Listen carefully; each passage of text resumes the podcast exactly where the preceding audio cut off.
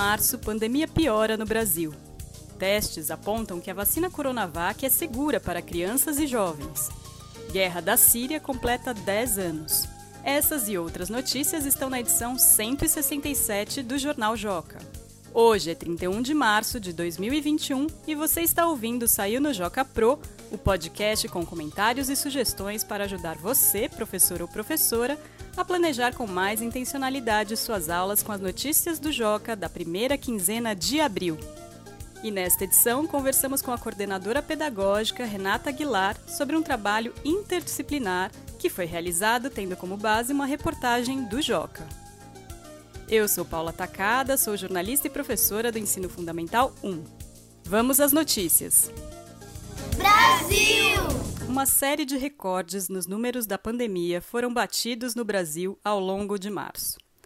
No dia 25, por exemplo, o país chegou ao pico de novos casos registrados em 24 horas, 100.158, de acordo com o Ministério da Saúde. Um dia antes, a marca de 300 mil vidas perdidas para a Covid-19 tinha sido ultrapassada. Por outro lado, duas vacinas brasileiras podem ser autorizadas para testes em humanos. O pedido está sendo analisado pela Agência Nacional de Vigilância Sanitária, Anvisa.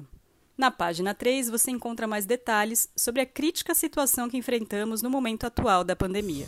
Ciência tecnologia. Primeiros testes indicam que a Coronavac é segura para os jovens. No dia 22 de março, a farmacêutica chinesa Sinovac, que desenvolve a vacina Coronavac em parceria com o Instituto Butantan de São Paulo, divulgou resultados iniciais de testes que apontam a segurança e eficácia da vacina em crianças e adolescentes.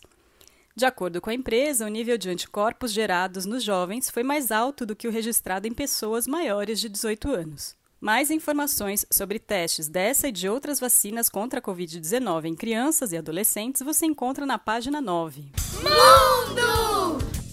A guerra da Síria completou 10 anos em março. A estimativa é de que entre 380 mil e 600 mil pessoas tenham morrido na guerra, segundo o Observatório Sírio de Direitos Humanos.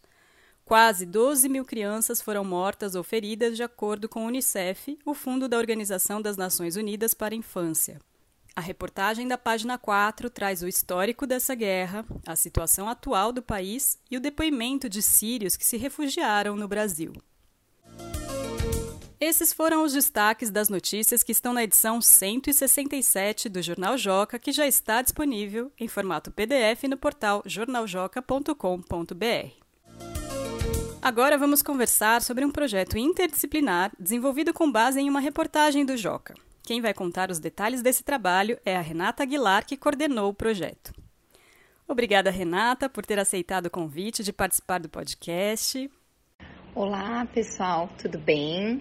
Eu que agradeço ao Joca pelo convite, por ter falado, por falar, né, deste projeto que teve tantos progressos, principalmente com as crianças.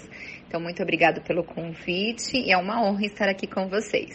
Então, para começar, você pode contar resumidamente como aconteceu esse projeto interdisciplinar? Bom, a ideia de nós é, escolhermos essa reportagem Luz e Água para a África, primeiro surgiu da ideia da gente pegar uma reportagem do Joca e fazer algo de uma forma positiva. Por quê? Porque foi uma época que nós estávamos passando com muitas incertezas por conta do Covid, do, da pandemia, as escolas, as famílias. Então, nós ainda estávamos na época com as aulas assíncronas. Então, os professores gravavam os vídeos, gravavam as aulas e enviavam aos alunos. Então, diante de tantas, de tantas incertezas, de algo muito negativo, nós queríamos uma reportagem que trouxesse um olhar positivo para algo que estivesse acontecendo no momento.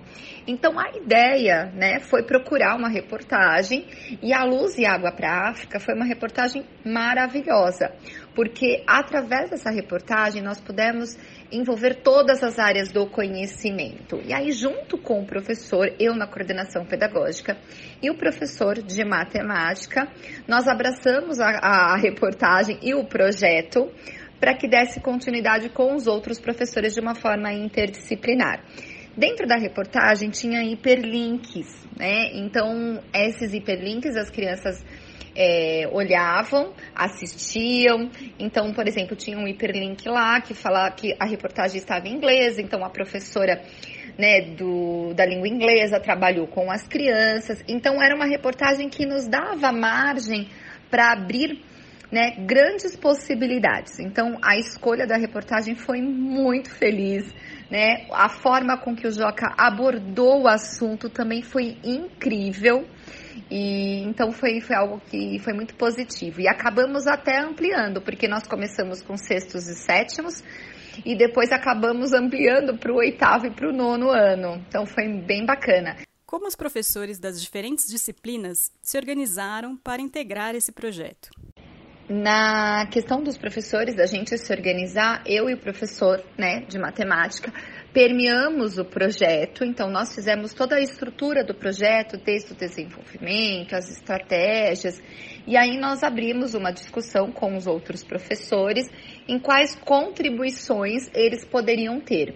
E aí foram surgindo, então os professores leram o texto junto com, comigo e com o professor Fabiano, que era alguma coisa que a gente já estava elaborando, e houve um debate entre o grupo né, de professores, o que seria importante, como nós poderíamos abordar e o quanto isso poderia até ser avaliado, porque na época que nós estávamos, né, por volta de abril, né, finalzinho de março, abril, nós não sabíamos ainda como é que funcionaria as questões das avaliações.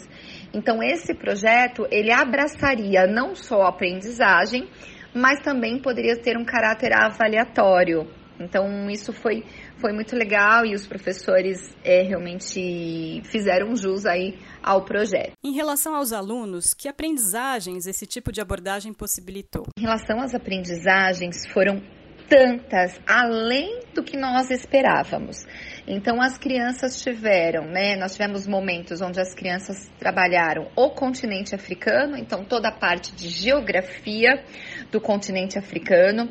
Trabalhamos a questão da, da África em relação às doenças, às faltas de higiene. Fizemos um comparativo com Israel, né? Então, como é que Israel teve muitos avanços na tecnologia e hoje eu acho que se nós aplicássemos esse projeto de novo, como é que Israel tem 70% de pessoas vacinadas? Então, olha que legal, né? É um país pequeno, né? Lógico, com poucos habitantes comparado ao Brasil, porém com avanços muito significativos. E aí esse avanço, né, feito por Israel na África foi muito, muito importante, porque nós trabalhamos a questão de ciências em relação às energias renováveis, às placas solares, como eu disse, a localização geográfica. Então, quais os países africanos que estão tendo essa possibilidade de instalar as placas solares, como é que foi implantado os 300 projetos solares, né? E o que, que isso significaria numa população como a África?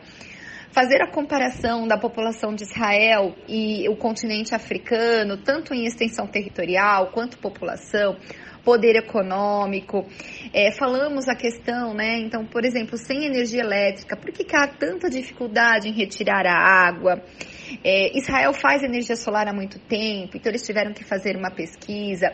Trabalhamos a relação do coronavírus com a reportagem né, do projeto Innovation e a falta de higiene. Então, com que esses dados reais da pandemia, quais seriam as consequências? Os alunos montaram um gráfico com os países africanos em relação aos casos de Covid e, e depois eles elaboraram vídeos, slides, áudios, podcasts para contar esse trabalho. E, e, lógico que em todos os professores fizeram a sua avaliação. Então, por exemplo, em língua portuguesa, eles tiveram que escrever um texto dissertativo argumentativo com as descobertas sobre o projeto.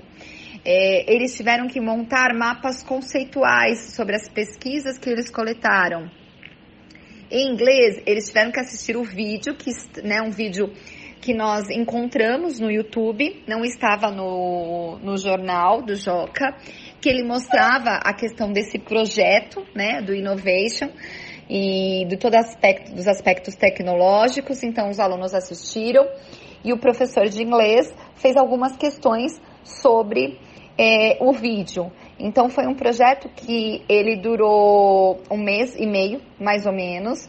né? mas os alunos se envolveram muito. Lógico que cada série teve as suas especificidades. Então, com sextos e sétimos anos, né, foram exigidos alguns tópicos. Já no nono ano, nós tivemos a questão da progressão aritmética e geométrica. Muito obrigada, Renata, por ter compartilhado sua experiência com os ouvintes do podcast e parabéns pelo trabalho. Eu que agradeço muito o convite para falar desse projeto. Agradeço ao Joca, né? E sou muito suspeita de falar do Joca, porque todo mundo sabe que eu levanto a bandeira para o jornal, porque vocês trazem todos os assuntos atuais numa linguagem da criança, uma linguagem que a criança entenda. E aí eu vou um pouco mais além. A gente consegue fazer uma amplitude de repertório e de vocabulário, que é o que as nossas crianças precisam, né? Elas precisam sair daqueles textos muito simples, né, que não te agregam nada, e ir para textos onde a criança possa colocar sua opinião, onde ela consegue ter argumentação, onde ela tem um conhecimento do que está acontecendo na atualidade, mas na linguagem dela, respeitando a faixa etária. Esta foi a edição número 36 do Saiu no Joca Pro, o podcast do Joca feito para professores.